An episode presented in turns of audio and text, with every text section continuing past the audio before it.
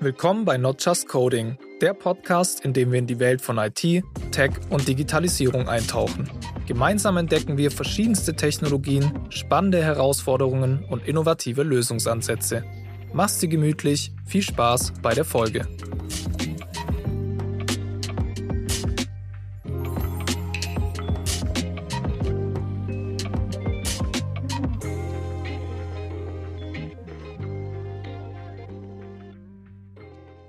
Corwin, warum haben wir uns eigentlich heute hier getroffen? Hallo Rita, danke für die tolle Frage. Warum haben wir uns heute hier getroffen? Ich habe dich eingeladen, also sollte ich es wissen. Heute nehmen wir eine weitere Spezialfolge auf zum Thema Meet the Management. Heute wollen wir ein bisschen die Personen, die hinter der Novatec stehen, kennenlernen und ein bisschen mit den Geschäftsführern reden. Und da gehörst natürlich du dazu, Rita. Und ja, deswegen sind wir heute hier. Wir werden mal mit dir ein bisschen äh, drüber sprechen, wie du zur IT gekommen bist, was du tust, was dich so bewegt in deinem Leben, werden versuchen so ein bisschen herauszufinden, wer bist du, wer, welche, welche Person steckt hinter der Geschäftsführerin Rita. Ich hoffe, es wird äh, spaßig. Ich bin mal gespannt, wie es heute wird. Und dann möchte ich das Wort kurz an dich geben. Möchtest du dich ganz kurz vorstellen? Ja, also ich bin Rita, ähm, bin seit jetzt mittlerweile fünf Jahren bei der Novatec. Ähm, eingestiegen eigentlich nicht in der Geschäftsführung, sondern ursprünglich mal in der damals HR-Funktion, wie man so schön sagt. Ähm, habe es als Thema Recruiting gemacht, als ich hier eingestiegen bin vor fünf Jahren oder jetzt schon fünf und Vierteljahren. Ähm, kam damals aus einer Leitungsfunktion und habe mir gesagt, ich will jetzt mal wieder mich nur um ein fachliches Thema kümmern. Und ähm, so bin ich eigentlich hier gelandet. Aber dazu kommen wir bestimmt später nochmal ausführlicher. Vielleicht noch so ein paar Rahmendaten. Ich lebe im Nordschwarzwald am Tor zum Nordschwarzwald, wie man so schön sagt. Und zwar im Wildberg, ähm, ist so rund 45 Kilometer südwestlich von Stuttgart. Für die, die sich äh, hier nicht so gut auskennen, die können es dann so einigermaßen einordnen. Lebe dort mit meinem Lebensgefährten und unseren zwei Kindern, die 19 und 14 Jahre alt sind. Und ähm, ja, und pendel immer mal wieder hier nach Echterdingen, in der Regel zwei bis dreimal in der Woche. Also auch ich nutze das Homeoffice und das ganz gerne, aber bin auch gerne hier im Office und äh, liebe den persönlichen Austausch mit den Kolleginnen und Kollegen hier vor Ort. Genau, bin 53 Jahre alt und ähm, schon sehr, sehr lange im Berufsleben unterwegs. Also von daher kein, kein Newcomer. Ähm, habe schon einiges gesehen und einiges erlebt in der Zeit. Und das vielleicht mal so als allererster Abriss zu mir. Ich glaube, wir werden sehr viel darauf eingehen, was du erlebt hast und was du so gesehen hast in deiner Zeit. Okay, ja, dann freut es mich erstmal, dass du auch heute wieder hierher gependelt bist, auch wenn das immer ein bisschen längere Fahrt ist, vermutlich. Und dann wollen wir auch ein bisschen über dich reden, über wie du da gelandet bist, wo du jetzt heute bist. Du hast ja schon gesagt, du bist, äh, du bist in der Novatec eingestiegen vor so ungefähr fünfeinhalb Jahren. Mhm. Und da aber nicht als Geschäftsführerin, sondern du hattest da welche, welche Rolle hattest du da nochmal? Also damals ähm, die konkrete Rolle war Senior Manager HR, so hieß es damals. Ähm, und speziell mit dem Thema Recruiting und Personalmarketing. Also das waren so die zwei Themenfelder, die ich, ähm, ja, sag mal, aufgearbeitet habe, wenn man so will, ähm, wo es wirklich darum ging, äh, diese Themen, die sind halt in der Vergangenheit eher so ein bisschen mitgemacht worden, hatten aber nicht so einen richtigen Fokus. Aber auch die Novatec hat gemerkt, es ist halt nicht mehr ganz so leicht, an die Leute ranzukommen und die man rekruten will. Und dass man da einen sehr klaren Prozess braucht und äh, vor allen Dingen auch schnell im Prozess sein muss. Und das war so mein Steckenpferd. Also mich mit dem Thema zu beschäftigen, dann die ganzen ähm, Personalmarketing-Maßnahmen, also Recruiting-Events zu organisieren, hinzugehen, ähm, das Unternehmen da zu präsentieren. Das war so die, die ersten Steps sozusagen, die ich hier bei der Novatec gemacht habe und wofür ich mich eingebracht habe. Okay. Als Senior Managing HR. Mhm. Okay, ist auch schon länger her. ich, ich glaube, ich erinnere mich sogar noch, weil ich bin auch seit sechs Jahren ungefähr mhm. hier. Und ich glaube, ich erinnere mich noch, wie du in einem, in einem All Hands damals noch vorgestellt wurdest, mhm. dass du so ein bisschen diese, diese Rolle übernimmst. Was hat dich, was hat dich dahin bewegt? Also, was war der Grund zu sagen, hey, ich möchte in diese Rolle? Mhm.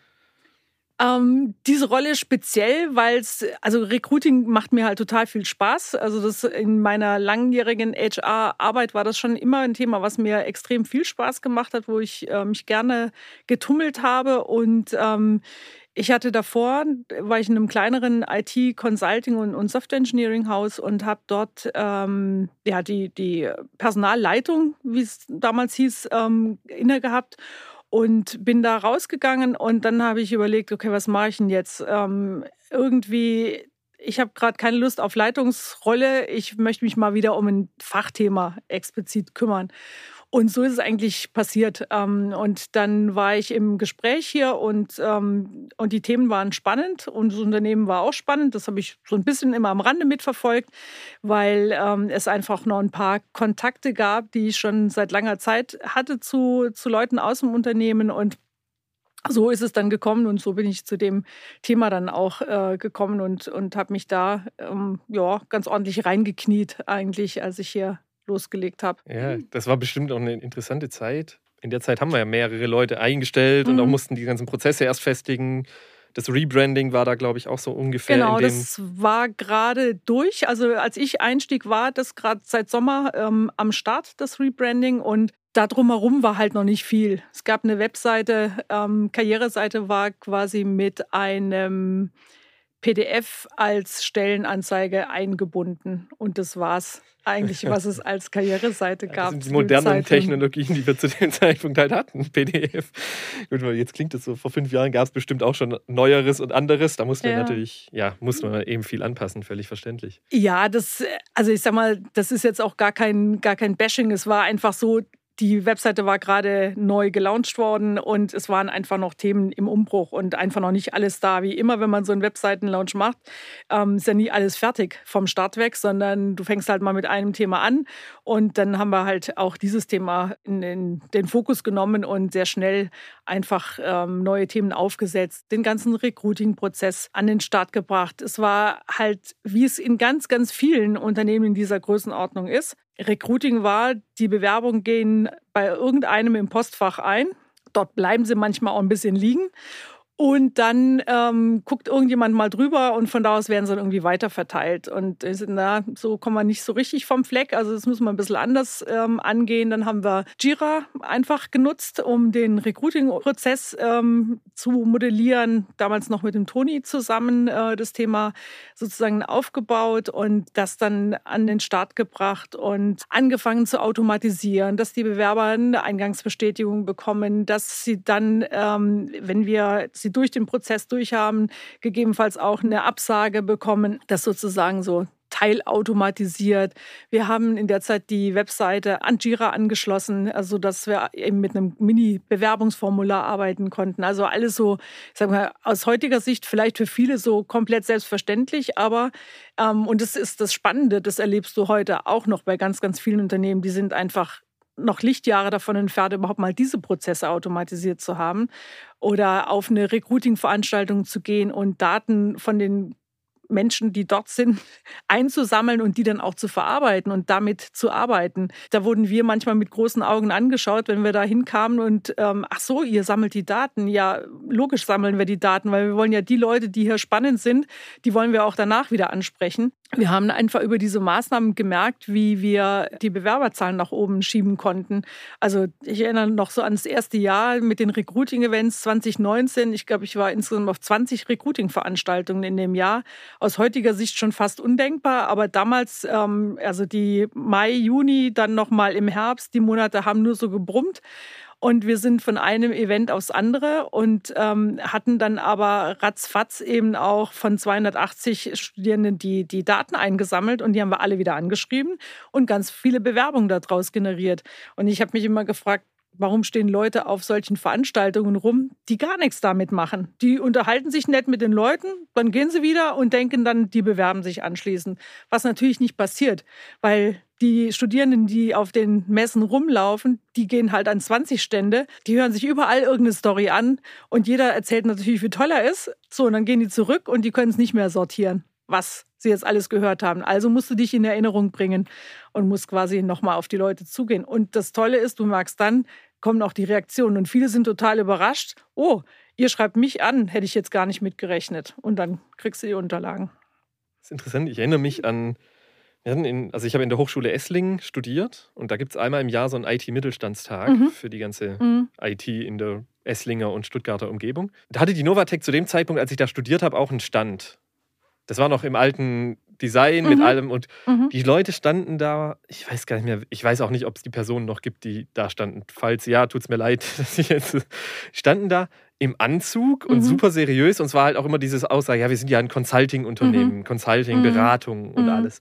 Und das hat mich eher sogar abgeschreckt, als dass ich da nochmal hinschreiben würde, weil ich mir immer gesagt habe, oh ne, Consulting, das will ich eigentlich nicht machen. Ich will Software Engineering machen, will irgendwelche Anwendungen ab, äh, entwickeln, will irgendwie so, ja, dieses, diese, was wir eigentlich jetzt tun, dieses Projektarbeiten, mhm. äh, was wir hier tun haben, das, das stelle ich mir auch interessant vor, wie sich mhm. sowas wandeln kann, auch wenn du sagst, so, ja, wie, du musst aktiv auf die Leute zugehen. Das, ich glaube, das habe ich in meiner Zeit nicht gehabt, dass Leute wirklich aktiv auf mich zugeschrieben hätten, mhm. so, hey, ja, wir, mhm. hättest du da vielleicht Interesse? Klar, mittlerweile hat man das schon öfter mal, aber jetzt auch, wenn ich über so eine Mittelstandskonferenz oder sowas überlege, mhm. auch da nicht jeder, ne, bei mhm. weitem. Finde ich, find ich ganz interessant. Ich würde gerne noch mal ein bisschen zurückgehen. Mhm. Du hast gesagt, du kamst aus einer Personalleitungsrolle mhm. und hast dann gesagt, du würdest doch lieber mehr in dieses Fachliche gehen. Mhm. Was, was hat dich da hingetrieben? Weil das ist ja eher ein untypischer Schritt zu sagen, okay, ich, ich gehe doch eher noch mal einen Schritt zurück. Mhm. Ja, du, das ist am Ende ja die Frage, wie man das selbst bewertet. Ist es tatsächlich ein Schritt zurück oder ist es einfach mal was anderes? Also dieses, ähm, ich glaube, es wird so oft immer, oh, wenn ich Karriere machen will und dann muss das über Leitungsfunktion gehen. Aber ich finde, man kann Karriere wenn man das Wort dann benutzen möchte, genauso nutzen. Ähm, ich will ein Thema einfach äh, führen und, und mich da drin verwirklichen. Ich habe mich viel mit Personalführung einfach in den Funktionen davor beschäftigt und ähm, es war für mich, und ich bin immer weiter weggekommen von den inhaltlichen Themen. Und das war für mich einfach so ein, so ein Anreiz zu sagen, nee, jetzt will ich ähm, einfach genau mal das wieder tun. Ich will mal wieder tiefer in ein Thema einsteigen und mich da einfach auch noch mal tummeln und das intensiv machen. Und das hat mir wahnsinnig Spaß gemacht, weil es gab einfach wirklich so Greenfield. Ähm, es war nichts da, es war keiner da, der gesagt hat, oh, du musst es aber so oder so oder so machen, sondern ich konnte einfach total frei gestalten und ähm, ganz viele Themen bewegen und das fand ich total spannend. Das, das kann ich verstehen. Die gestalterische Freiheit auch wirklich ein, und auch wirklich zu merken, man hat dann Einfluss auf das ja. Thema und nicht nur ja, ich wähle jetzt den linken Pfad statt den rechten und genau. ich mache jetzt diese Kleinigkeit, genau. sondern wirklich dieses, ja. okay, ich treibe das ganze Thema voran ja. und bin aber damit auch in der Position, ich muss dafür eben diese Verantwortung auch dafür übernehmen, genau. dass das dann auch genau. ja. vorangetrieben wird. Das kann ich sofort verstehen. Jetzt sagtest du, du bist schon länger in, in, in dieser Rolle. Ähm, von wie lange reden wir denn so ungefähr? Ach, Corwin, ganz schön lange. ganz schön lange. Ähm, also, ich bin seit mittlerweile tatsächlich 35 Jahren im Job. Also schon ganz schön lange, wenn ich so zurückdenke. Und ähm, aber nicht immer ähm, in, in HR-Funktion, ähm, sondern ganz ursprünglich mal nach einer Ausbildung eingestiegen ähm, bei einem damals relativ großen Textilunternehmen, dort eigentlich bei einem Werksleitung ähm, als Assistenz. Und das war eigentlich so meine erste richtige Joberfahrung. Also da war ich noch sehr jung, um die 20 halt. Und da habe ich einige Jahre in, in der Rolle gearbeitet und wir haben dann äh, mit diesem Unternehmen fusioniert, mit einem anderen Textilunternehmen und damit kamen auch andere Führungskräfte mit an Bord und das war eine ganz spannende Zeit, weil ähm, einer meiner damaligen Chefs, der kam eigentlich mit diesem Thema HR auf mich zu und hat gesagt, Mensch, und ähm, du bist ähm, ganz oft an so einer Schaltstelle mit vielen Leuten im Gespräch und wir haben hier eine Lücke und werden das nicht was für dich.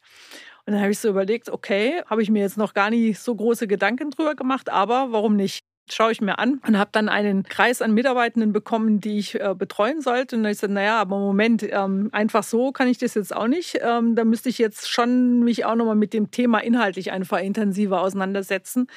Und das habe ich dann parallel gemacht. Also ich bin sozusagen in die Rolle reingegangen, hatte so einen äh, Kreis aus Führungskräften und also nannte sich halt damals Führungskräfte und leitende Angestellte. Das war sozusagen mein Betreuungsfeld, was ich hatte.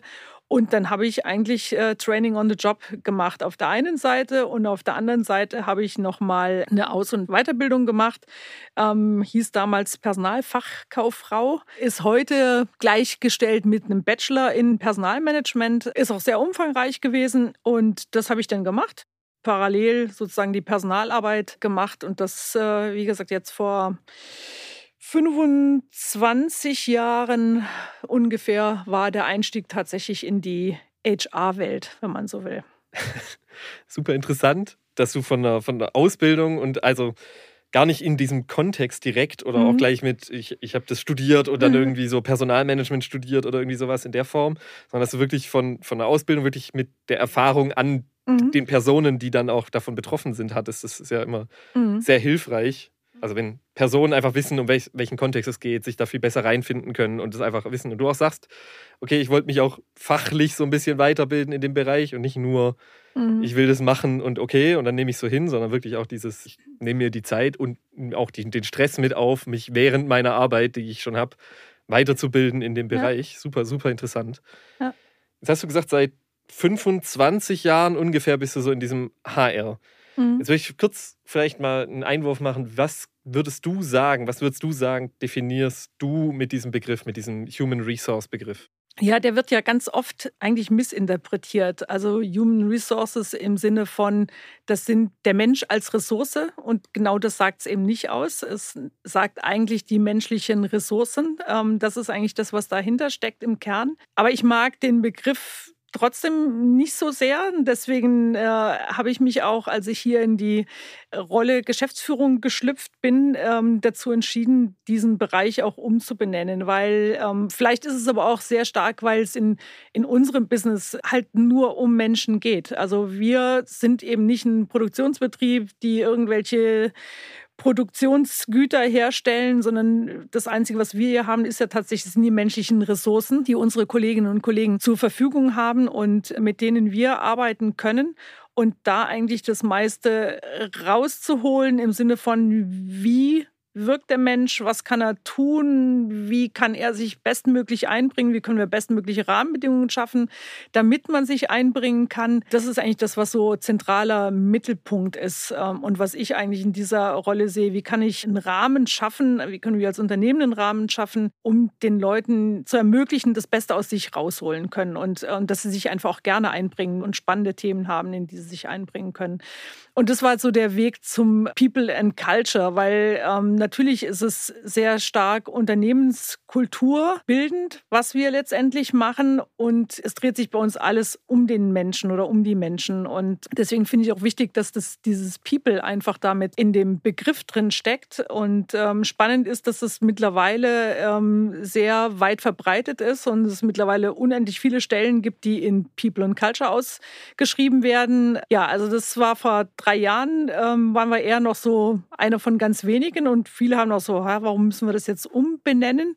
Irgendwann musste man die Entscheidung treffen, ja, wir machen es, wir benennen das um und dann füllen wir das schon Stück für Stück mit Leben. Also es ist nicht immer so, was ist zuerst da? Also habe ich jetzt schon den kompletten Rahmen geschaffen und jetzt ist nur noch die logische Folge, dass ich das umbenenne oder benenne ich um, um dann auch zu zeigen, okay, wir haben einen anderen Anspruch und wir wollen das jetzt auch entsprechend mit Leben füllen. So, also das ganze Thema, alles, was um sich um den Menschen dreht, ist für mich das Thema People and Culture oder Human Resources, wie man es auch nennen mag. Ich finde es interessant, weil ich glaube, im generellen Aspekt, also wenn man Leute so persönlich fragt, auf der Straße fragen würde, ich glaube, die würden dieses Resources als Begriff viel, viel wichtiger halten in diesem mhm. Konglomerat mhm. als das Human. Und du machst mhm. ja genau das Gegenteil. Du sagst mhm. ja sehr deutlich, da geht es um die Menschen, mhm. die, die, Einzelnen und nicht um ja dass sie Ressourcen sind, sondern wie enablen wir es, wie, wie, wie schaffen wir es, dass diese Personen wirklich glücklich sind auf ihre Arbeit ja. und das ja. auch wirklich so ausleben können. Ja. Und dann, klar, so eine Umbenennung in People and Culture, was das Ganze doch deutlich mehr mhm. in den Mittelpunkt hebt, ist dann, mhm. ja, ist eigentlich, ich glaube, eine Konsequenz daraus, aber eben, wie du auch sagst, ich finde es mhm. ganz interessant zu sagen äh, oder zu, zu, zu überlegen, wie formen Worte unsere Gedanken. Und wenn mhm. wir eben Human Resources hören, dann haben wir oft so eine mhm. negative Assoziation mhm. damit. Und genau. das haben wir da dann natürlich genau. nicht mehr, weil bei Kultur hat keiner oder hoffentlich keiner eine negative Assoziation ja. sofort, wenn er ja. das hört. Ja, also am Anfang gab es schon auch Leute, die gesagt haben, ja, aber Kultur, das ist ja jetzt noch nicht so euer Ding. Ähm, ja, das kann schon sein und das war sicherlich auch am Anfang so, aber ich glaube, mittlerweile ähm, haben wir eine ganze Menge kulturbildende Themen vorangebracht und ähm, diese ganze Wellbeing-Thematik, die wir auf den Weg gebracht haben, ist so als ein Element und wir machen viel in der Befragung unserer Leute, um immer wieder rauszufinden, okay, wo drückt denn der Schuh, wo müssen wir nachjustieren, was müssen wir umgestalten. Also das ist ja ein fortwährender Prozess, das hört nie auf. Also das wird, unsere Arbeit wird nie fertig sein, das ist auch klar. Und das muss man sich auch bewusst sein, ähm, wenn man da reingeht. Und ich finde eben dieses menschenzentrierte extrem wichtig, weil in unserem Business ist das das einzige Gut, was wir haben. Und wir können eben nicht sagen, naja, dann drehen wir die drei Rädchen und dann wird schon äh, mehr hinten rauskommen. So ist es eben nicht, ähm, sondern wir müssen einfach schon sehr, es ist ein sehr, sehr fragiles und sensibles System, was wir haben. Also heißt immer draufschauen, okay, was funktioniert gut, was funktioniert nicht gut und ehrlich mit den Dingen umgehen, auch wenn mal was nicht so gut läuft finde ich halt wichtig, dabei zu bleiben, ehrlich zu bleiben, zu sagen, jo, muss auch sich mal hinstellen können, sagen können, das war jetzt keine gute Idee, jetzt machen wir es wieder anders. Und das gehört halt einfach auch dazu, weil das, ähm, ja, glaube ich, eben auch kulturprägend ist, ehrlich mit Fehlern umzugehen und zu sagen, ja, das ist jetzt mal nicht gut gelungen. Aber wer weiß schon immer alles im Vorhinein, was genau wie gut geht. Wichtig ist, finde ich, nicht, ich finde es überhaupt nicht schlimm, wenn was nicht gelingt. Ich finde wichtig, daraus zu lernen und zu sagen, okay, das machen wir jetzt nicht einfach weiter, sondern dann zu sagen, okay, dann müssen wir was anderes machen. Ich finde es ganz treffend. Ich habe gerade hier in dieses Whiteboard geguckt und wir sind hier in dem, in dem Podcast-Studio und da war da vorne eine Aufnahme zum Thema äh, Agilität, die noch veröffentlicht wird. Und dann kam ja dieses Inspect and Adapt, was mhm. da viel rauskam und auch mhm. diese, diese Transparenz einfach, mhm. dass man transparent mit Fehlern umgeht, aber eben auch sagt, ey, wir schauen da drauf, wir mhm. lernen daraus. Wir haben, die Fehlerkultur ist nicht, wir, wir kritisieren einzelne Personen, mhm. sondern mhm. eher denken, okay, was sind wirkliche Probleme, die wir da hatten und warum sind die aufgetreten und was sind Wege, wie wir das das nächste Mal verhindern können. Das finde genau. ich, genau. Find ich gut. Vielleicht kommen wir nochmal zurück zu dir, drehen nochmal den, den Loop zurück zu dir. Du hattest also diese Werksassistenz, mhm. Werksleitungsassistenzrolle, bist dann in diese HR-Rolle hinein gezogen worden, mhm. sage ich mal so ein mhm. bisschen. Hast aber ja. da auch so ein bisschen, nehme ich an, deinen Punkt gefunden, wo du sagst, okay, das, das liegt mir. Wie, wie ging es dann da weiter? Spannend ist, dass das eine komplett andere Personalarbeit war als die, die wir heute machen. Also das ist äh, natürlich schon verrückt, wenn man überlegt, das ist jetzt schon 25 Jahre zurück. Was waren da die Themen? Also wir hatten eine relativ alte Belegschaft, jetzt mal in Anführungszeichen, weil das waren ganz viele Leute, die seit 20 Jahren und länger in dieser Firma waren. Spannend ist aber auch, und das ist schon auch was, was mich geprägt hat, ähm, diese Verbundenheit zum Unternehmen, also die sehr, sehr ausgeprägt war damals, ähm, weil das war halt ein großes Werk. Ähm, das sind viele hundert Leute, die dort gearbeitet haben und die haben da vielleicht ihre Ausbildung gemacht oder sind irgendwie mal angelernt dort im Unternehmen gestartet oder nach dem Studium dort eingestiegen und sind dann einfach da geblieben. Und das war halt einfach so eine, eine ganz andere Art von Verbundenheit und wiederum auch Unternehmenskultur als das, was man heute vielleicht in vielen Firmen vorfindet. Und insofern ähm, waren die Themen halt auch vielfach andere. Ein Thema, Was mich dort in den ersten Jahren intensiv beschäftigt hat, waren Altersteilzeitmodelle. Also was, was man jetzt hier in unserem Kontext so sich gar nicht vorstellen kann, weil wir eine super junge Belegschaft haben. Aber das äh, finde ich eben noch das Reizvolle generell an diesem, nennt es mal HR-Umfeld, ähm, dass du halt mit so ganz unterschiedlichen Themen eigentlich in Berührung kommst. Also insofern, ähm, dort war es so, ja, Altersteilzeit, zu versuchen, wie hält man Leute fit in ihrem Tun, die eben schon vielleicht kurz vor Ende ihres Arbeitslebens, wenn man so will, stehen, dass die sich trotzdem eben noch einbringen. Also das waren dort Themen, die, ähm, die uns beschäftigt haben.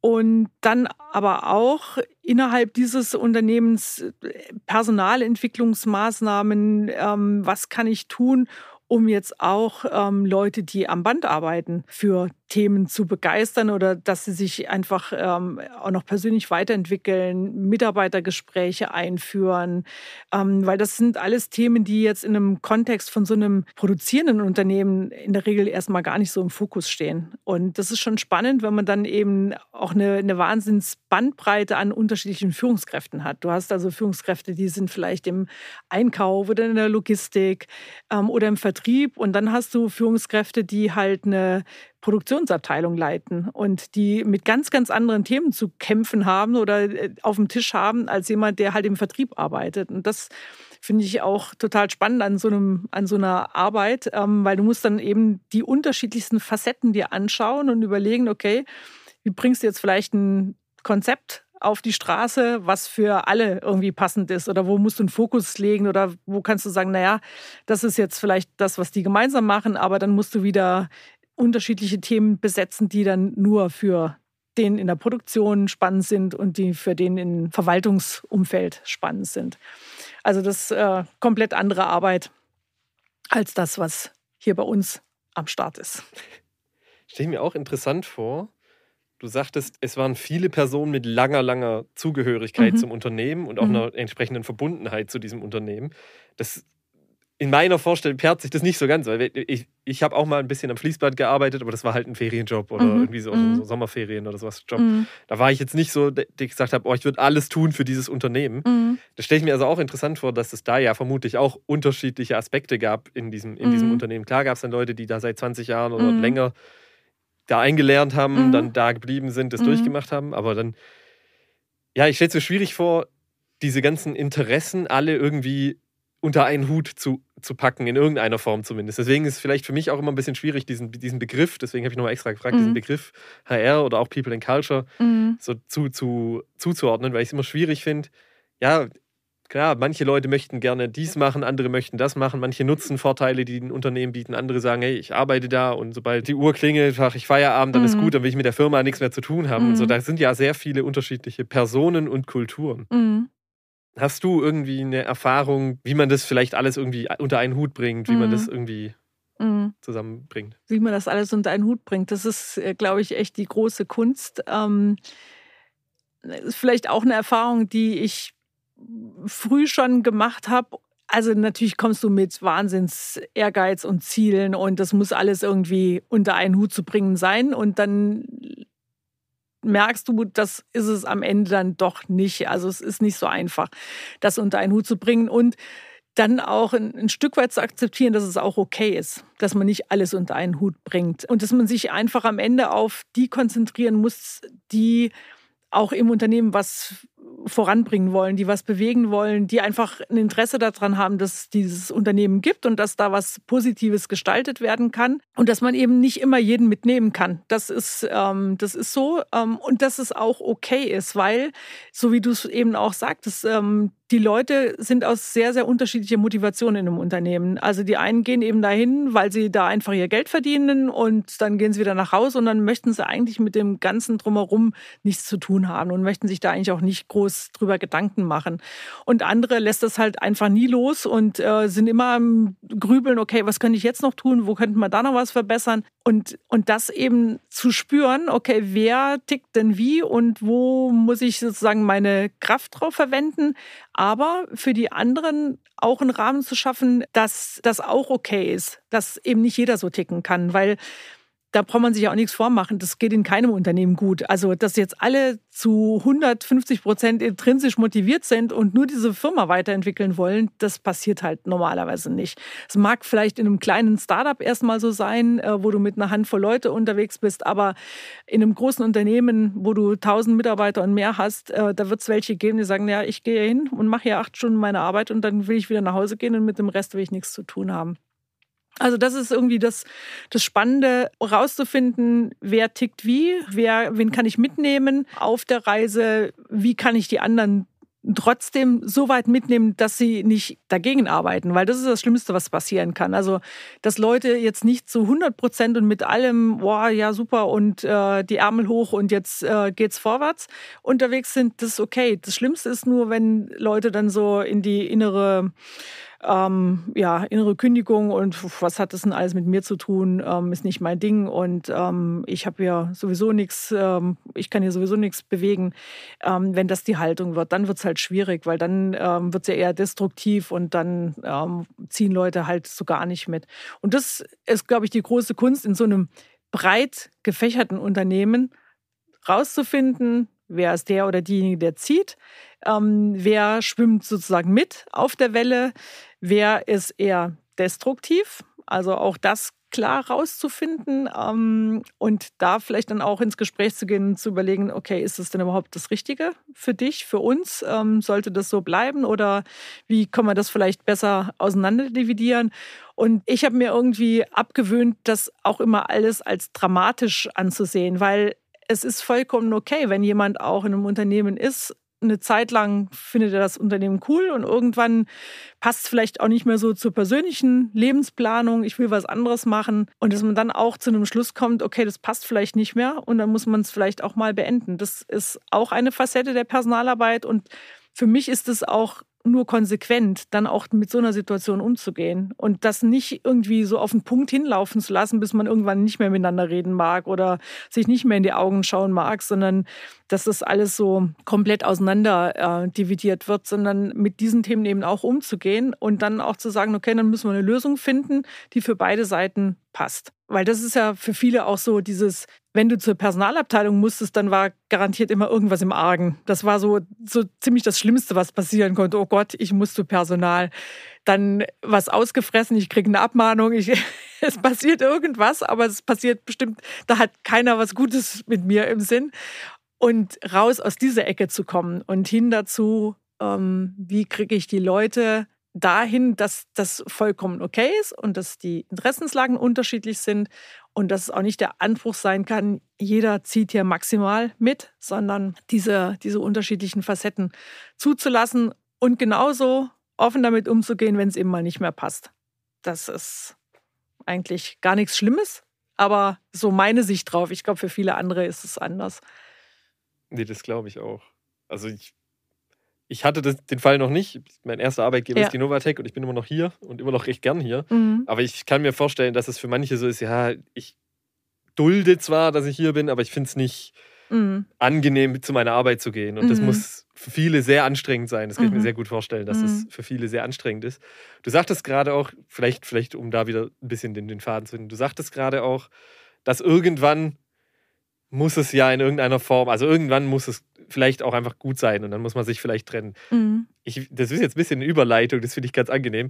Du hast dich also irgendwann dazu entschieden, vielleicht nicht mehr diese HR-Rolle in mhm. diesem, bei diesem Werk zu machen, mhm. bei diesem Textilhersteller, sondern in irgendeiner anderen Form weiter einzusteigen. Mhm. Wie, wie kam es dazu und wo bist du dann hingegangen?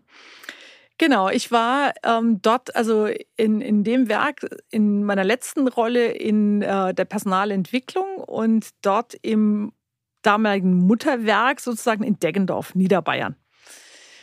Ähm, das war eine total spannende Erfahrung. Ähm, für mich auch raus aus der Komfortzone, weil erstmal beruflich dann tatsächlich auch ganz woanders hinzugehen, auch räumlich eben woanders hinzugehen und ähm, bin da nach Deggendorf gependelt und das ist wirklich tiefstes Niederbayern.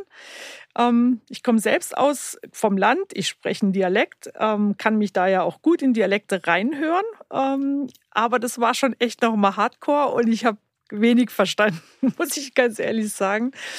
Und ähm, das habe ich eine ganze Weile gemacht und irgendwie habe ich dann für mich so ja, nach einem Jahr dort, ähm, ich war dann insgesamt neun Jahre in dem Unternehmen, ähm, nach einem Jahr dann noch Niederbayern, habe ich gesagt, okay, jetzt muss irgendwie was anderes kommen. Ich muss jetzt raus aus diesem aus diesem Werk, aus, diesem, aus dieser Art von Arbeit, ich muss jetzt einfach mal was anderes ähm, erfahren, vielleicht auch wirklich eine ganz andere Branche ähm, zu finden und, und ähm, ja, einfach eine, eine andere Arbeitsweise ähm, zu finden.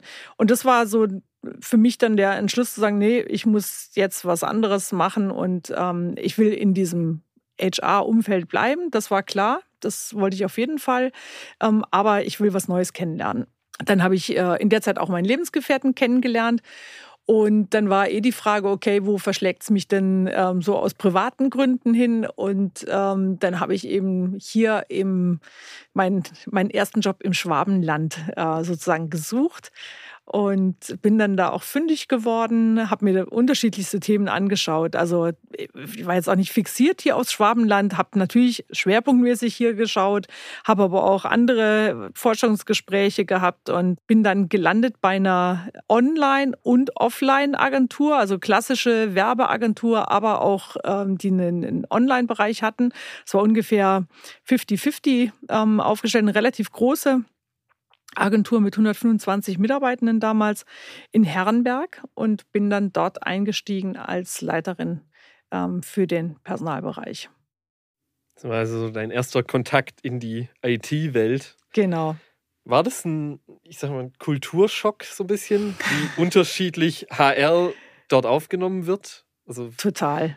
Total. Also das war schon gefühlt 180 Grad anders als das, was ich davor kennengelernt habe. Einfach so, das war auch witzig, weil ich erinnere noch genau, als ich da eingestiegen bin zum ersten ersten, ähm, dann war ich ihm zum Ende des Jahres davor dort schon zur Weihnachtsfeier eingeladen, äh, was ich sehr, äh, sehr außergewöhnlich fand damals. Okay, ich werde als Neue schon äh, zur Weihnachtsfeier eingeladen. Und dann haben wir da eine, ein ziemlich rauschendes Fest gefeiert. Das war schon für mich was komplett Neues, weil das habe ich überhaupt nicht gekannt. Also aus so einem Konzern und ähm, ja, so, so ein äh, Werksgefüge, da gibt's sowas nicht. Also da gibt's auch nichts umsonst. Da gibt's keinen Kaffee, kein Wasser, da gibt's nichts, was du einfach so bekommst, sondern das äh, muss halt alles irgendwie bezahlt werden. So und dann werde ich da in, bei so einer Agentur eingeladen zur großen Weihnachtsfeier. Und dann geht's am 1.1. los. Und ähm, ja, dieser sehr unkomplizierte, unkonventionelle Umgang, das war schon was ganz anderes äh, als das, was ich vorher gewohnt war. Und dass du mehr so ein Teil des Ganzen bist und nicht irgendwie, oh mein Gott, ähm, HR. Das war für die schon auch neu, weil es auch wirklich erstmalig so eine, eine Rolle gab. Ähm, so und bin da mit, äh, mit noch einer Kollegin zusammen quasi als Team gestartet. Und es war wie fast immer in den Jahren da drauf, wenn ich irgendwo noch eingestiegen bin, es gab nichts. Also ich bin quasi von ja, habe bei Null angefangen.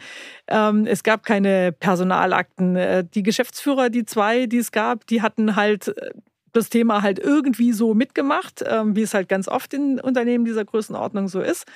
Und ähm, ja, und dann ähm, habe ich halt losgelegt. Und dann haben wir ähm, so sukzessive Prozesse eingezogen und ähm, die Themen nacheinander aufgebaut. Also Recruiting, Personalentwicklung, all diese Dinge ähm, dann so sukzessive an den Start gebracht. Wir hatten so ein kleineres, kleineres Führungsteam. Also es waren die Geschäftsführer und noch drei Kollegen damals.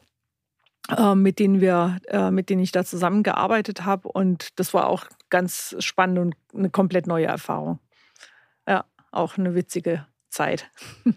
Hattest du das Gefühl, dass der Widerstand da noch recht groß ist? Also so, wenn du, wenn du sagst, es gab keine, in der Sinne, keine, mhm. keine Personalabteilung in dem mhm. Sinne, dass der Widerstand auch von der Belegschaft vielleicht so ist, oh, jetzt kommt Personal, weil sie eben dieses ja. im Kopf haben, wie du auch sagst, oh, ich werde zu Personal geschickt, das heißt ja. nichts Gutes. Ja.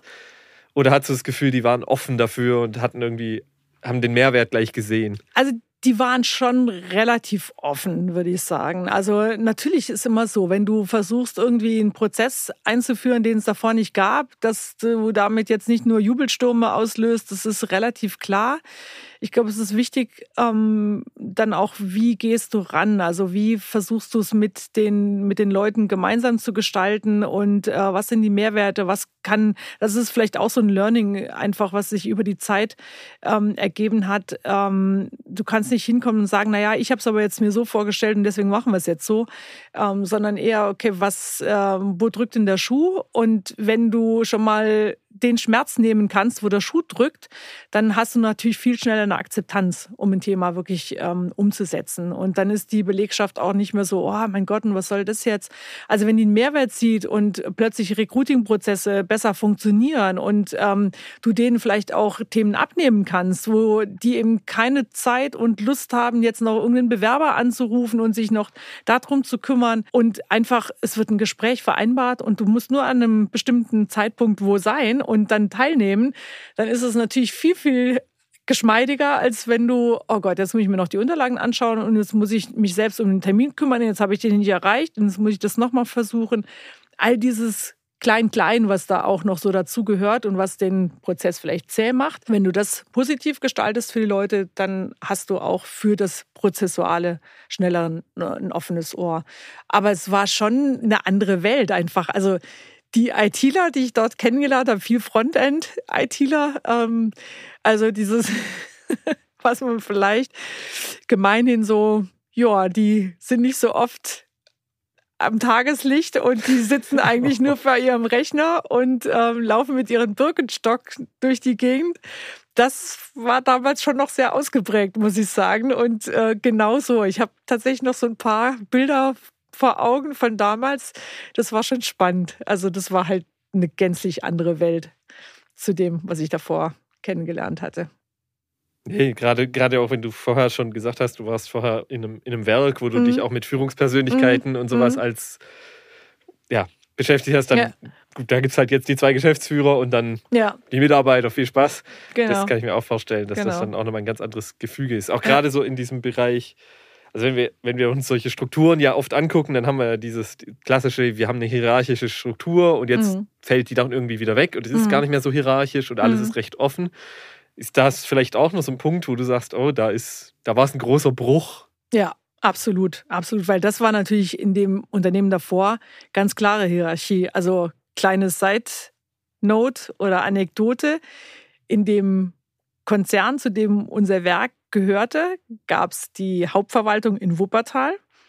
Und dort war es so, das habe ich noch kennengelernt, wenn ein Vorstandsmitglied mit dem Aufzug fuhr, durfte kein anderer Mitarbeiter in den Aufzug. Das ist heute kaum vorstellbar, aber so war das. Also von daher, das ist ja auch mal spannend, was man so erlebt im, im beruflichen Kontext. Ähm, das, äh, das gab es tatsächlich zu dem Zeitpunkt und das natürlich jetzt wieder gemappt auf meine Station dann in dieser, in dieser ähm, Agenturwelt gänzlich anders. Also gab es keine Hierarchie. Die zwei Geschäftsführer mittendrin und äh, fertig war. Also das war jetzt nicht groß, ähm, ja, aber der oder der oder der hat gesagt, nee, nee. Da waren einfach mal gefühlt erstmal alle gleich. Also hat keine Hierarchie eine Rolle gespielt. War das für deine Arbeit dann hilfreich oder eher nicht? Weil manchmal ist es ja hilfreich, so eine Hierarchie zu haben, weil man kann sich leichter reindenken oder man hat auch eine gewisse Autoritätsfunktion ja. und weiß eben, ah, okay, die Person steht über der und es ja. ist so und ja. fertig aus. Ja. Das kann ja durchaus hilfreich sein in solchen, manchmal, wenn man so einen Prozess etablieren möchte oder so. Ja, also es ist natürlich so, wenn du das Gefühl hast, du musst alles mit allen diskutieren, äh, das kann schon auch ein sehr Prozess sein, gar keine Frage. Es hat sich natürlich da schon auch, ich sag mal, eine gewisse Hierarchie gebildet, weil ähm, es wurden natürlich dann auch Teams gebildet, also weil dann natürlich auch ganz unterschiedliche Themenstellungen waren. Äh, die Entwickler auf der einen Seite, die Leute, die sich um, also in, in, in einer Agentur um Produktion gekümmert haben, also wirklich um, ähm, um alle Dinge wie, äh, also bei, bei einer klassischen Agentur, alles, was produziert wird an Werbematerialien, was damals halt noch ganz ausgeprägt war. Ähm, das ist wieder so ein in sich geschlossener Bereich oder die ähm, die Medienplaner, die also Kampagnen planen von, von äh, A bis Z, äh, wann geht man mit welchen Themen online und so weiter und so fort. Also insofern gab es dort schon auch Bereiche und da hat sich schon auch eine gewisse Hierarchie gebildet, weil einfach die Teams zu groß waren und das jetzt alles auf einer Ebene dann auch nicht funktioniert, weil irgendwo Entscheidungsprozesse voranzubringen, das immer alles mit allen besprochen werden kann, das funktioniert halt nicht. Also das ist, äh, ich sag mal, bei einem, es gibt auch nicht umsonst in der agilen Welt Delegation Boards. Also das, ähm, hat, das hat ja auch eine Ursache. Ich äh, entscheide ja nicht jedes Thema basisdemokratisch und sage, ja, jetzt kann mal jeder komplett gleich seinen Input geben und dann mache ich 15 Iterationen, bis ich dann irgendwie an einem äh, Punkt bin. Das äh, ist nicht realistisch. Also insofern, es gab dann eine gewisse Hierarchie und dann hat man Themen vorgedacht und dann hat man sie wieder mit, den, mit der Mannschaft zurückgespielt und so und dann besprochen. Okay. Dann warst du zu, oder wart ihr zu am Anfang zweit, wenn ich das richtig verstanden habe, in dieser Agentur und habt so ein bisschen dieses ganze Thema HR und Personalabteilung ja. so ein bisschen äh, vorangetrieben. Ja. Wo hat es dich dann hingeschlagen?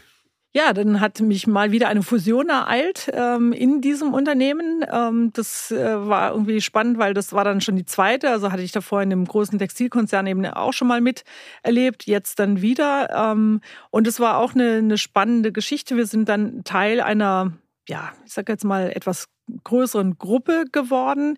Ähm, das war Anfang der 2000er. Damals war die Idee des Unternehmens, was uns, was uns quasi gekauft hat, sie wollen ihre Wertschöpfungskette erweitern. Sie, das war ein IT-Consulting und Software-Engineering-Haus, was uns dann gekauft hat. Also sehr stark IT-Consulting eher, Software-Engineering nur in einem kleineren Umfang. Ähm, und deren Idee war, sie wollen den Kunden, wenn er in einem Entwicklungstransformationsprozess steckt, von A bis Z quasi beraten. Also sowohl sein ganzes, seinen ganzen Unternehmensauftritt ähm, bis hin zu, wie sieht seine ganze IT-Welt aus. Also dieser komplette ähm, Spannungsbogen, der sollte quasi über diese Struktur bespielt werden.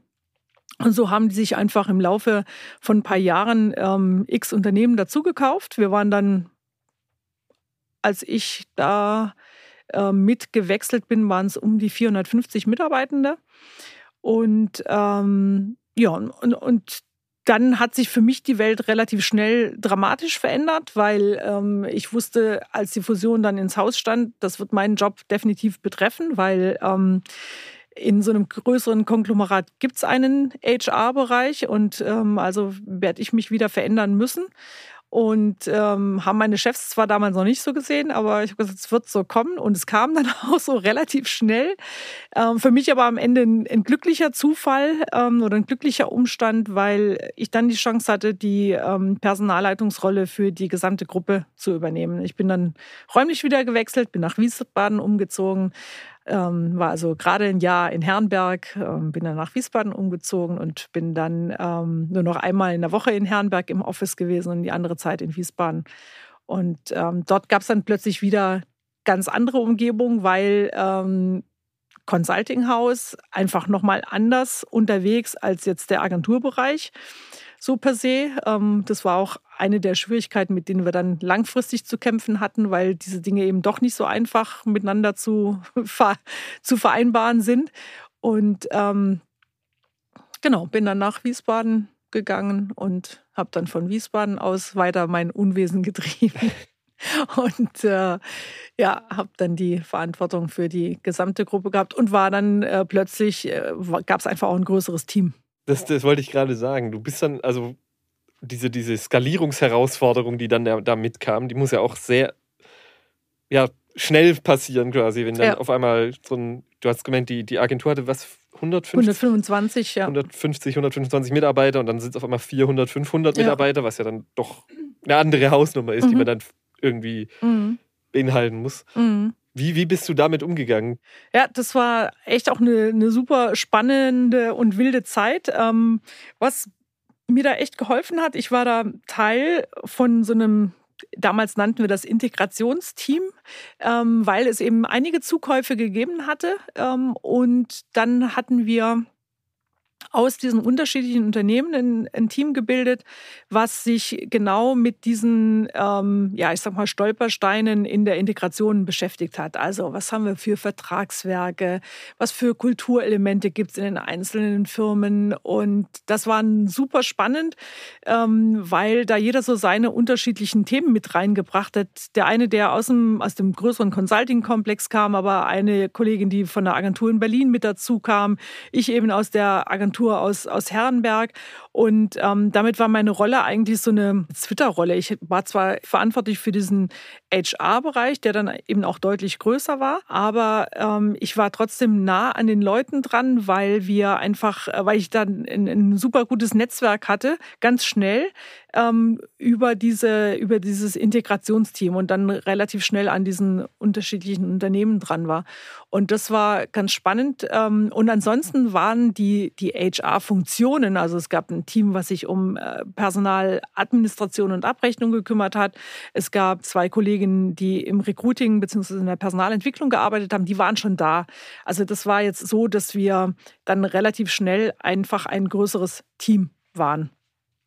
Und meine Stelle war halt damals vakant und das war, ja, ich sage jetzt mal, der glückliche Umstand, dass ich quasi in diese ähm, Rolle mit rein konnte. Ja, das ist auch mal eine neue Herausforderung. Du hattest davor oft gesagt, dass du die Prozesse erst überhaupt formen ja. musstest, weil es die so in der Form gar nicht gab. Ja.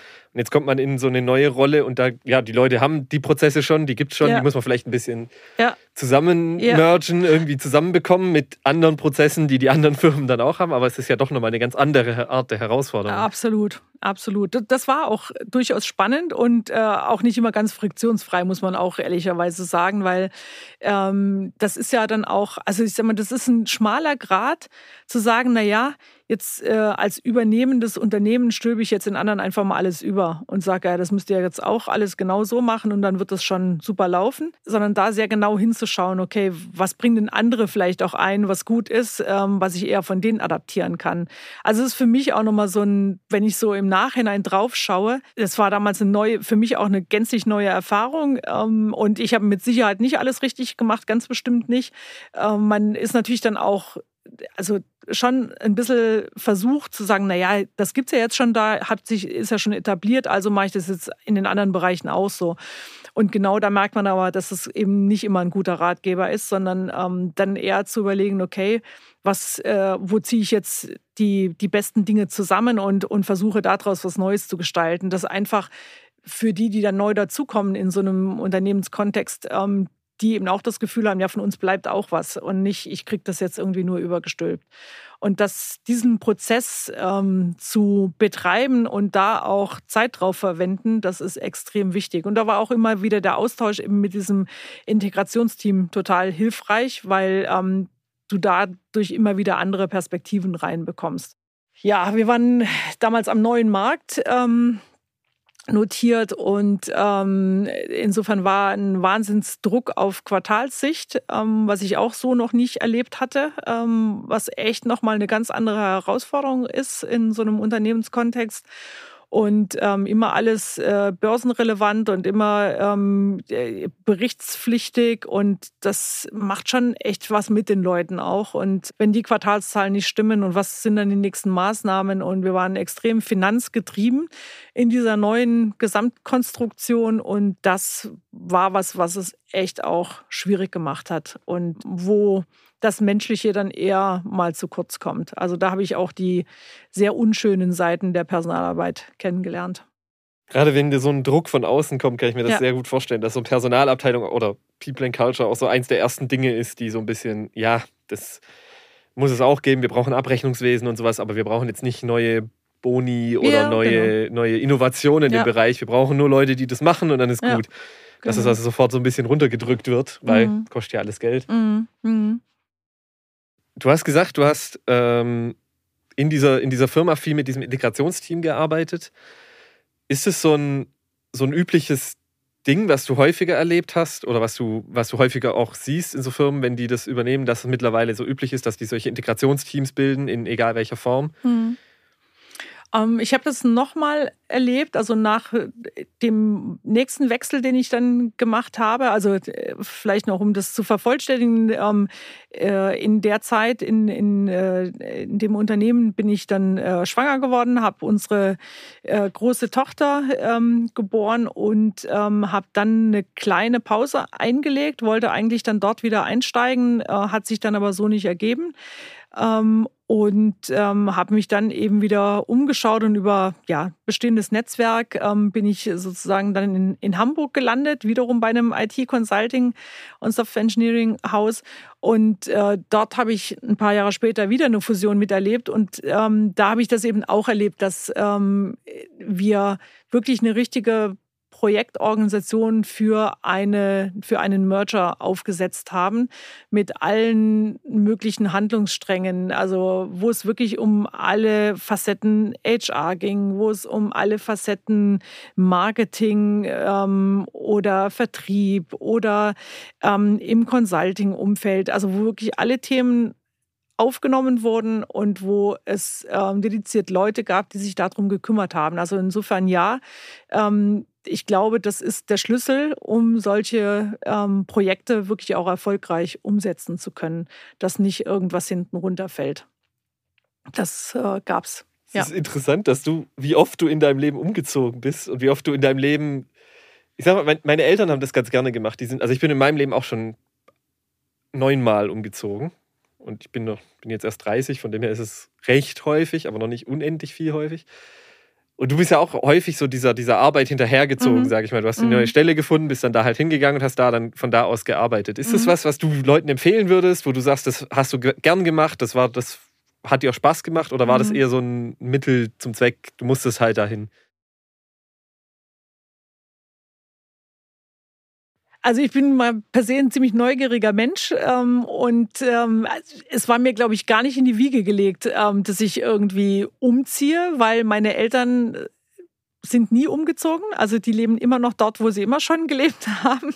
Ähm, meine Mutter ist, glaube ich, einmal umge ja, ist einmal umgezogen, als sie meinen Vater geheiratet hat und dann dort ähm, sesshaft geworden ist.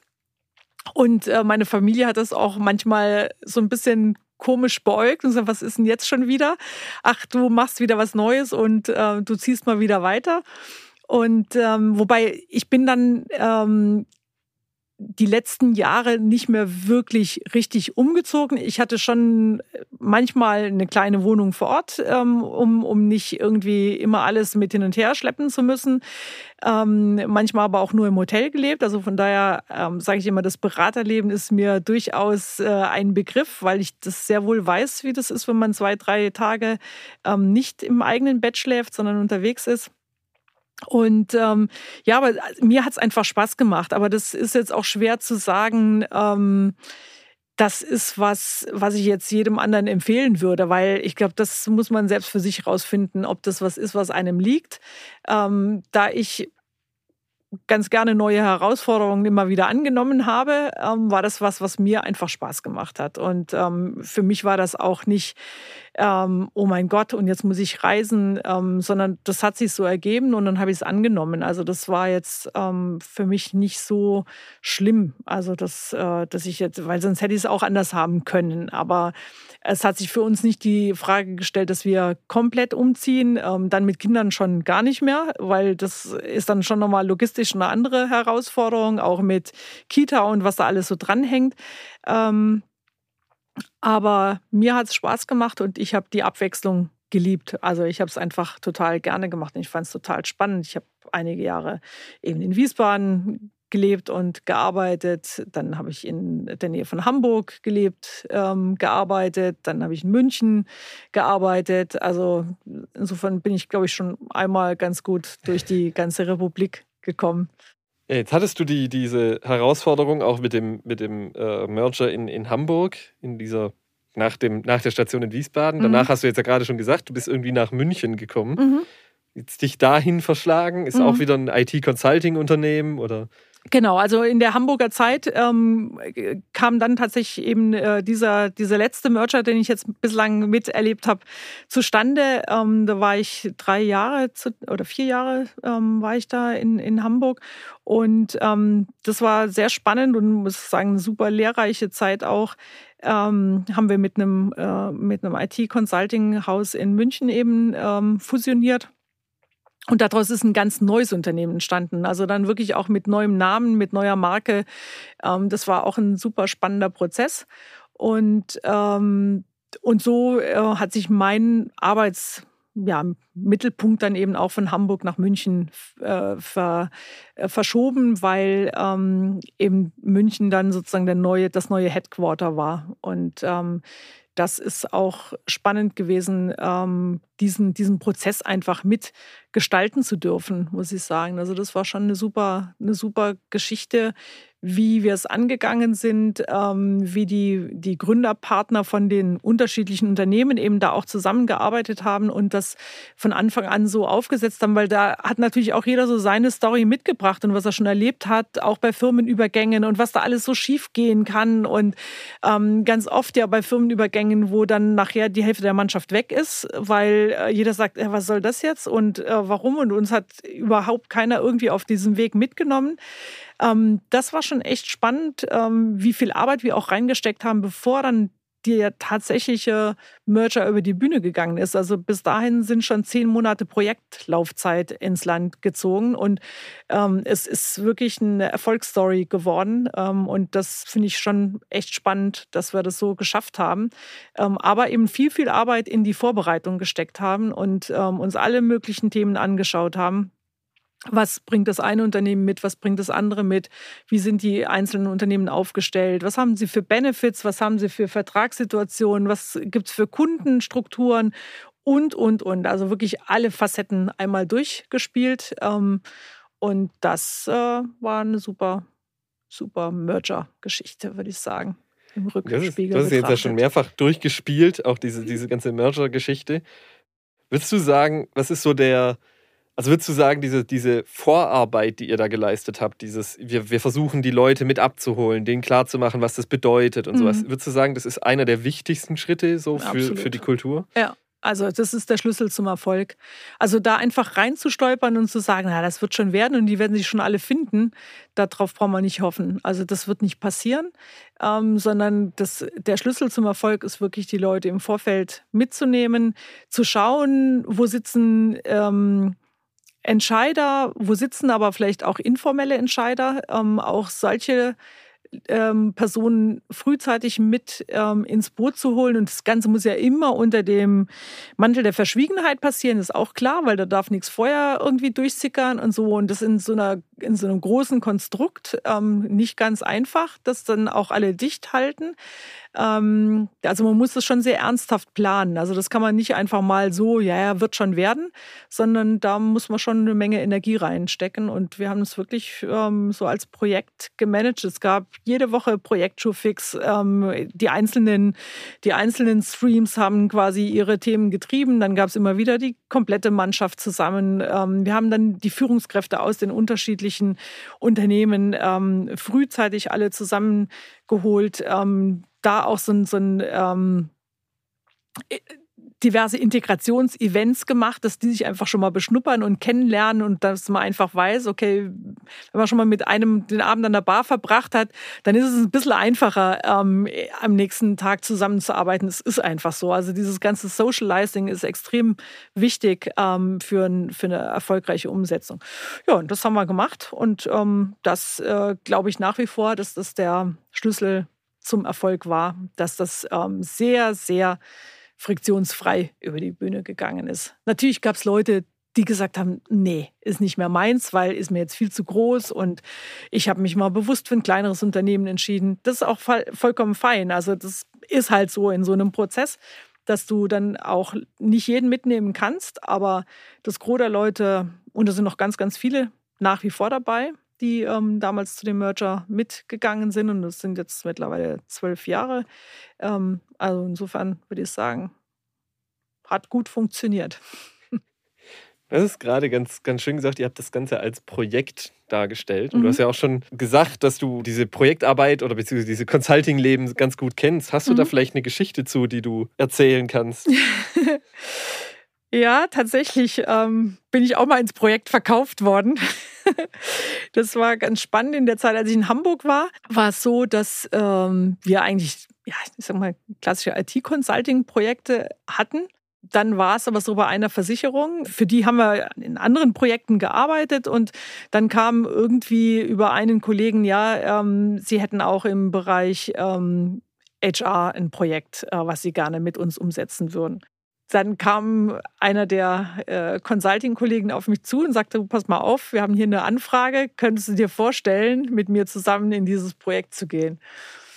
Und ich sagte, ja, das ist jetzt mal nochmal was ganz Neues, habe ich jetzt auch noch nicht gemacht, aber ja, lass mal schauen, was ist denn das? Und ähm, dann haben wir uns das zusammen angeschaut und so kam es dann und dann bin ich vier Monate mit denen zusammen ins Projekt gefahren. Also das war das war schon eine sehr spannende Zeit, weil ähm, meine andere Personalarbeit, die musste ja irgendwie auch weiterlaufen. Ähm, ich hatte dann zwei Kolleginnen zu der Zeit, die mit mir zusammen in dem, in dem Bereich gearbeitet haben und noch eine Auszubildende.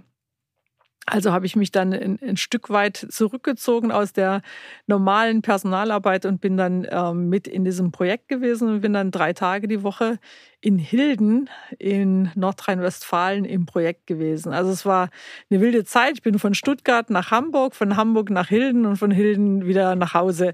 Das war so meine Dreierkonstellation und das über einige Monate, ähm, weil damals war es halt wirklich noch so, da war eben Projektarbeit vor Ort beim Kunden und nur dort. Und äh, mal einen Tag von, vom Office aus, aber äh, lieber war es äh, schon gesehen, dass wir vor Ort sind. Das sind, das sind ganze Reiseerfahrungen also mitgemacht, die ich als jemand, der hier arbeitet, eigentlich gar nicht so sehr mitgemacht habe, weil bei uns war ja. es eigentlich immer üblich, ja, kannst von zu Hause aus ja. arbeiten und so. Das ja. hat sich ja in den letzten Jahren auch sehr, sehr so entwickelt. Ja, ja, genau. Du hast gesagt, du hast deinen Lebensgefährten kennengelernt, du hast mhm. Kinder, aber irgendwie hast du dann auch diese ganze Reisebeschäftigung mit da drin gemacht. Wie, wie kriegt man das zusammen? Weil, also so das klassische, wie bringt man Familie und Beruf unter einen Hut, ist, ist, da klingt irgendwie sehr schwierig, wenn man drei Tage die Woche irgendwo anders ist. Mhm. Ja, also man muss auf jeden Fall gut organisiert sein seinen Terminkalender gut im Griff Ach, haben. Schade, nichts für mich. das ist, glaube ich, eine Grundvoraussetzung und einen Partner haben, der auch ein Verständnis dafür hat, dass man das gemeinsam äh, irgendwie nur schaffen kann. Also, weil einer alleine, dann wird es schon sehr, sehr herausfordernd, das hinzukriegen. Ja, also das Wichtigste ist wirklich einen Partner zu haben, der das mitträgt, ähm, der sagt, jo, ich unterstütze das und ähm, Du kannst es machen und äh, die äh, Kinderbetreuung am Ende wirklich 50-50 funktioniert. Und man sich noch dazu ein, ein ganz gutes Netzwerk aufbaut, ähm, was bei Kinderbetreuungsfragen eben auch noch mit einspringen kann. Weil bei uns war es echt die Herausforderung, dass ähm, wir eben keine Omas vor Ort hatten wo man jetzt mal sagen kann, du, ähm, ich lass mal die Tür offen, du kannst ja dann um acht mal schnell nach den Kleinen schauen. Das, das gab es halt nicht, sondern wir mussten uns wirklich immer organisieren. Und wir haben dann eine Betreuungskraft noch engagiert, die eben ähm, wirklich sehr zuverlässig auch, auch mitgeholfen hat, ähm, unsere Kinder dann zu Hause auch betreut hat das ist schon extrem viel wert, ähm, sich dann einfach wirklich so ein, so ein kleines Netzwerk aufzubauen. Aber hört sich vielleicht blöde an, aber es ist ein bisschen meinem Lebensmotto geschuldet, ähm, geht nicht, gibt's nicht. Also das ist halt wirklich so, wenn mir einer sagt, ah, das geht aber nicht, das ist für mich die größte, die größte Challenge zu sagen, ja, dann werden wir jetzt mal sehen, ob wir das hinkriegen. Also das kann es irgendwie nicht sein, dass man das, dass man nichts hinkriegt. Also insofern, das ist vielleicht aber auch so ein bisschen Typfrage. Andere würden sagen, um Gottes Willen, lass mal bloß sein, ähm, will ich nicht haben. Kann ich auch verstehen. Also das muss, glaube ich, jeder für sich selbst auch rausfinden, was da gut, gut zu einem passt. Ähm, mir hat es trotzdem Spaß gemacht. Natürlich äh, muss ich jetzt heute auch im Rückblick manchmal sagen, boah, das war schon irgendwie wahnsinnig viel. Also aber äh, das war oft morgens um vier aufstehen und dann irgendwo sich auf die Reise machen und dann trotzdem erst abends um elf oder zwölf wieder nach Hause kommen und so Geschichten. Ähm, ich habe es gut überstanden. Liegt vielleicht in meinen Wurzeln, dass ich eine ganz gute Resilienz ähm, mir angeeignet habe. Und ähm, ja, von daher hat es für mich ganz gut funktioniert und mir hat es Spaß, also mir macht es nach wie vor Spaß, aber jetzt reise ich natürlich nur noch einen mini, mini Bruchteil davon, was mal früher war. Ähm, aber ja, man braucht halt ein Umfeld, was das auch mitträgt. Jetzt sind die Reisen eher in Urlaub als. Genau, in Urlaub oder mal zu den Standorten, was ich aber nach wie vor auch gerne mache. Ähm, und was ich auch wichtig finde. Also unseren Standorten auch das notwendige Augenmerk zu geben, was sie brauchen und damit eben auch klar ist, ein Teil von uns und deswegen finde ich es auch wichtig, auch dort immer mal wieder zu sein. Cool. Dann gehen wir noch mal ein bisschen weiter so in deinem, deinem Lebenslauf. Wir sind jetzt von Hamburg dann nach München. Mhm. Und jetzt kommen wir von München zur nächsten Station. Pforzheim. Nächste Station nach München war Pforzheim. Ja, das war ähm, also nach den äh, ganzen Fusionsabenteuern, die ich so miterlebt habe, in äh, München eben das letzte ähm, und nach ein paar Jahren in München arbeiten, mittlerweile eben zwei Kinder haben und war einfach die Herausforderung, okay, kann ich so weitermachen oder muss sich jetzt doch noch mal was verändern im Sinne von ich muss mehr zu Hause sein, also zumindest eher verlässlich auch zu Hause sein mit, mit den zwei Kids. Und das war dann einfach die Entscheidung, war auch ein Stück weit eine Vernunftentscheidung zu sagen, jetzt brauche ich vielleicht doch eher einen Arbeitsort in der näheren Umgebung, wo ich einfach recht verlässlich zu Hause sein kann. Und so ähm, kam es letztendlich, dass ich dann in Pforzheim gestartet bin bei einem IT-Consulting und Software-Engineering-Haus ganz äh, überraschend. Aber ja, ist auch wieder über das Netzwerk entstanden, weil dort ein ehemaliger Kollege von mir war und äh, der mich irgendwann mal angesprochen hat und gesagt, oh, hast du nicht Lust? Und so kam es dann und damit hatte ich zumindest die Chance, wieder unter normalen Umständen an sieben Tagen zumindest zu Hause zu schlafen. Also ich war natürlich viel im Büro, klar, aber ich war zumindest verlässlich abends zu Hause, wenn ich nicht mal kurz in Holland oder in Paris war, wo wir eben auch Standorte hatten. Aber das waren dann schon eher die Ausnahmen. Also das war jetzt nicht so, dass man da ständig irgendwo pendeln musste. Also von daher war es schon ein bisschen anders. Okay, hast du da auch wieder die, diese Personalleitungsrolle ja. übernommen? Ja, genau. Also war eigentlich wieder klassisches Muster. Ähm, 140 Mitarbeiter, äh, kein Personalbereich und wieder von der Pike auf die Dinge aufbauen. Also da gab es auch nichts. Und äh, es gab eine wilde Ablage und es gab jemand, der sich um die Personal, äh, also um die Gehaltsabrechnung gekümmert hat und dass Verträge irgendwo abgelegt wurden und das war's. Mehr, mehr gab es nicht. Also es war wieder von, von der Pike auf ähm, wirklich alles ähm, aufbauen. Wir waren nachher ein Team mit vier Leuten, noch ein Azubi mit dabei, ein Werkstudent mit dabei und so. Also ja.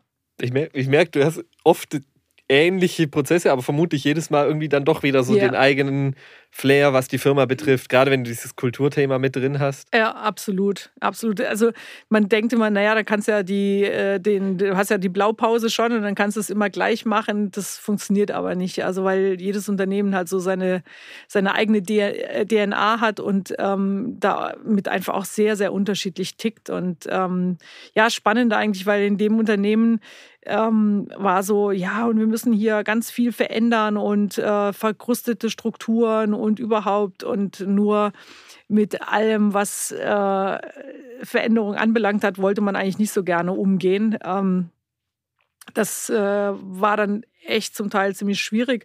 Und das war eben auch so ein äh, Punkt, das, was ich ganz am Anfang mal gesagt habe, wenn man irgendwann mal zu dem Punkt kommt, wo man sagt, hm, das passt irgendwie nicht mehr so, dann muss man auch mal die Entscheidung treffen und sagen, nee, das hat keinen Wert und dann muss man, muss man was anderes machen. Also ewig gegen Windmühlen kämpfen, weil jemand anderes vielleicht dann doch nichts verändern will, dann muss man halt auch mal mit der Entscheidung leben und dann auch seinen Frieden aber damit machen, dass es halt mal so ist. Und dann äh, hat man vielleicht nicht alles so bewegen können, wie man sich vorgenommen hat und dann, ja, muss man das halt woanders versuchen. Und das war so. Ich vier Jahre war ich dort und das war einfach mit ein Grund zu sagen, nee, das passt einfach nicht, weil immer wenn es um Veränderung geht und dann ähm, in der Leitung aber keinerlei Veränderungswille da ist, dann wird es halt wahnsinnig schwierig. Dann kriegst du halt auch die Mannschaft da nicht mitgezogen. Und da ist es dann auch so schade, weil ähm, wir haben viele spannende neue Leute eingestellt in der Zeit und von denen ist ähm, spannenderweise so gut wie gar niemand mehr da.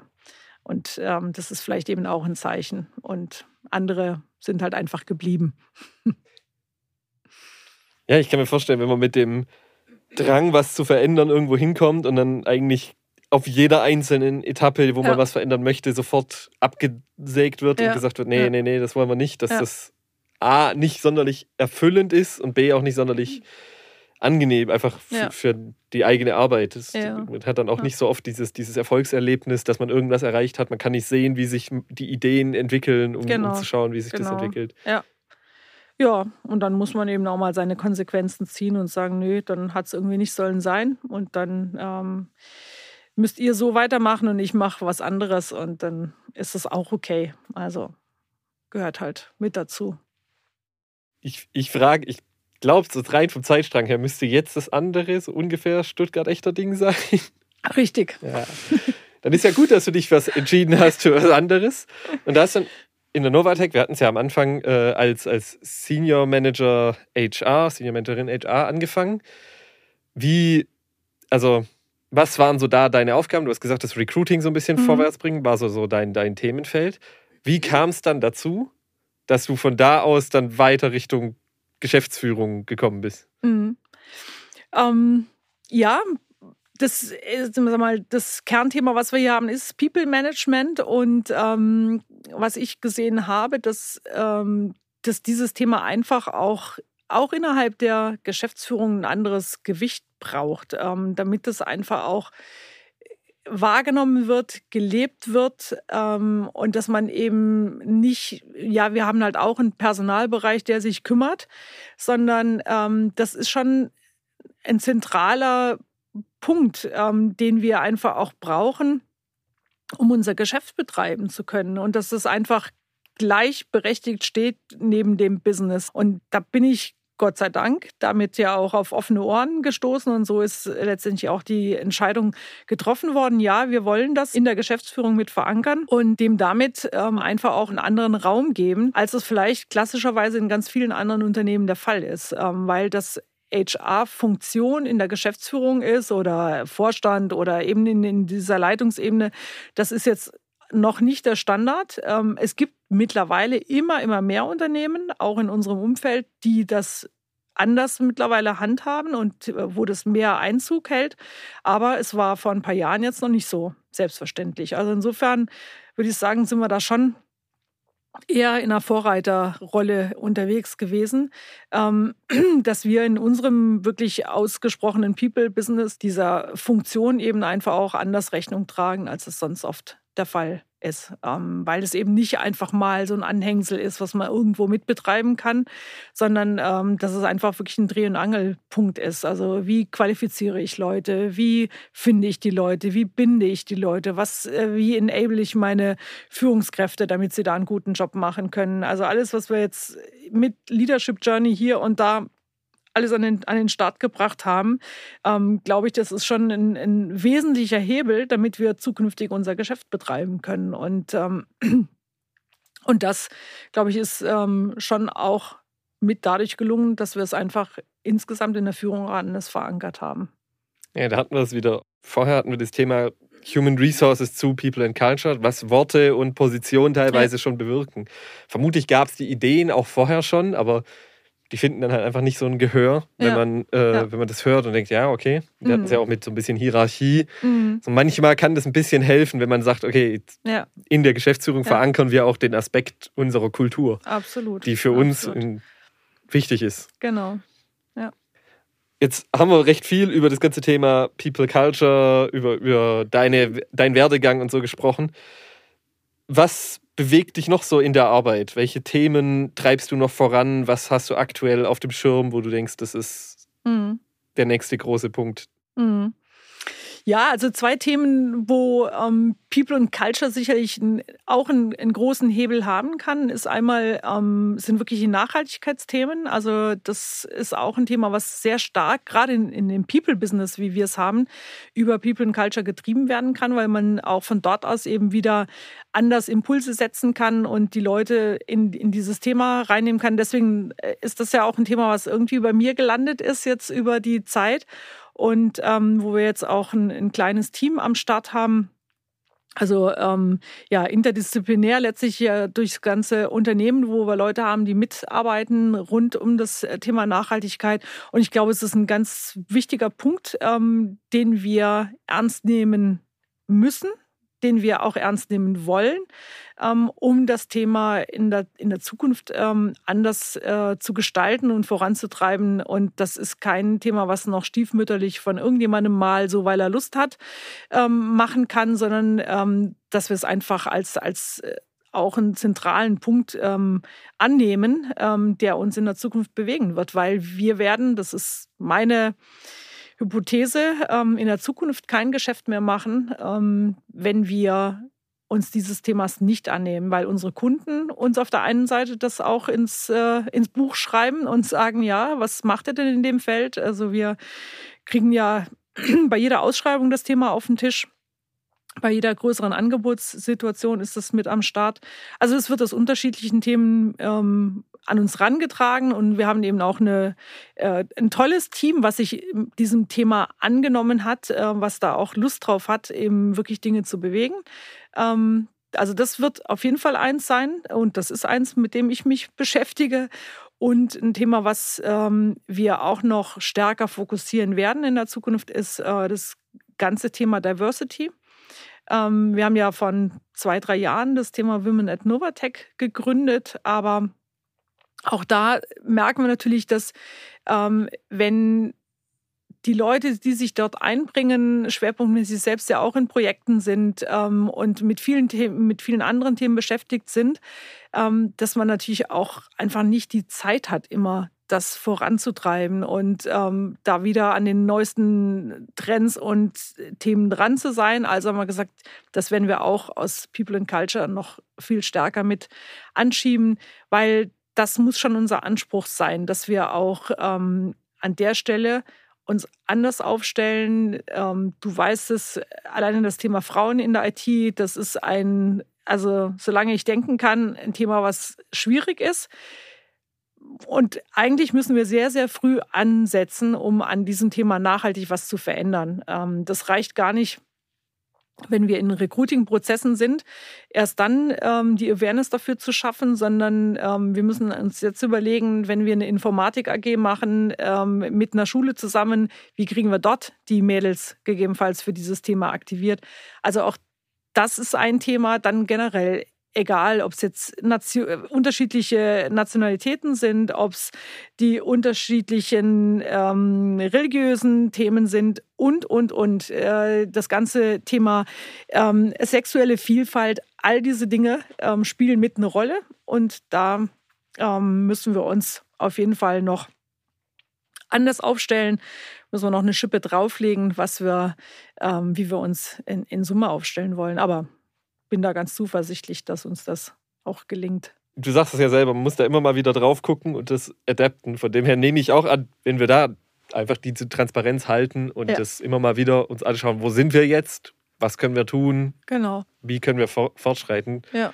steht, glaube ich, sowas nichts im Weg. Ja, ja, genau. Vielleicht zum, zum Abschluss noch so eine Frage. Wir haben jetzt viel gehört von, von dir, von deinen Rollen und sowas. Was würdest du einer Person, die sich überlegt, so in, in diese Richtung Geschäftsführung oder HR sich zu informieren, da in diese Richtung zu gehen? Was würdest du der als Tipp mitgeben? Ich wir hatten ein bisschen dein Lebensmotto, geht nicht, gibt's nicht. Vielleicht ist das eine ganz gute Idee.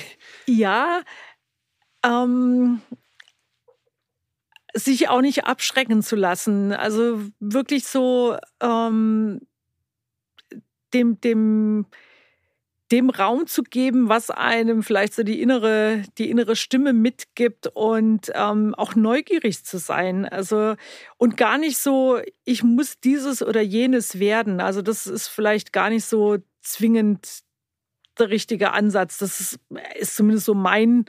Viele Dinge ergeben sich dann auch. Also ich bin nicht ähm, mit 20 gestartet und dann gesagt, also mit 48 will ich genau an dem Punkt sein. Ähm, viele also ich habe manchmal so das Gefühl, dass, dass Leute glauben, oh, die Karriere und das muss alles irgendwie ganz klar durchgeplant sein und durchstrukturiert sein. Viele Dinge ergeben sich. Also ich glaube, wenn man wenn man an sich selbst glaubt, fleißig ist, mit sehr offenen Augen durch die Welt geht, dann ergeben sich ganz viele Dinge automatisch und dann gehen immer wieder Türen auf. Das Netzwerk wird größer, man kommt ähm, in neue Themen rein und also eine Neugierde zu behalten, das würde ich auf jeden Fall jedem mitgeben und Veränderungen zu mögen. Das ist, glaube ich, ein ganz wichtiger Punkt. Also das ist zumindest so, was mich über die ganzen vielen Jahre begleitet hat. Es war nie so, dass ich gesagt habe, jo, das ist jetzt so und das wird jetzt wahrscheinlich die nächsten fünf Jahre so sein. Das hat meistens nicht ein Jahr gehalten und dann hatte sich schon wieder irgendwas verändert. Also man muss die Veränderung mögen und man muss sich, ähm, das, äh, das hilft auf jeden Fall sehr, ähm, dann auch so seinen Weg zu gehen und, und seinen Weg zu finden. Also sich der Veränderung offen gegenüberzustellen und nicht sie als eine Bedrohung ähm, wahrzunehmen. Das ist das, was ich so mitgeben kann. Das sind doch schöne abschließende Worte. Dann bedanke ich mich erstmal ganz, ganz herzlich, Rita, für deine Zeit und für deinen tollen Einblick in deinen Werdegang, was du getan hast. Ich hoffe, die ZuhörerInnen haben mehr Einblick dazu erhalten, was dich bewegt, was dich bewegt hat, was du tust, was du machst. Getting to know the management war so ein bisschen das Ziel dieser, mhm. dieser Folge. Von dem her, ich glaube, das haben wir geschafft. Ich wünsche dir ganz viel Spaß beim nachträglich hören, wenn du die Folge nochmal anhörst. Weil du sitzt mir gerade gegenüber ohne Kopfhörer. Das heißt, ich weiß, du magst es nicht, dich selber zu hören. Ich freue mich schon drauf. Ja. Danke dir nochmal für deine Zeit. Ja, vielen Dank an dich. Und ähm, ja, ich bin gespannt, wie es wird. Das Auf war eine weitere Folge von Not Just Coding. Wir hoffen, dass dir die Folge gefallen hat und du wieder spannende Einblicke und neues Wissen dazu gewonnen hast. Lass uns gerne eine Bewertung oder Feedback da und teile den Podcast mit allen Menschen, die auch davon profitieren könnten. Mach's gut, bis zum nächsten Mal.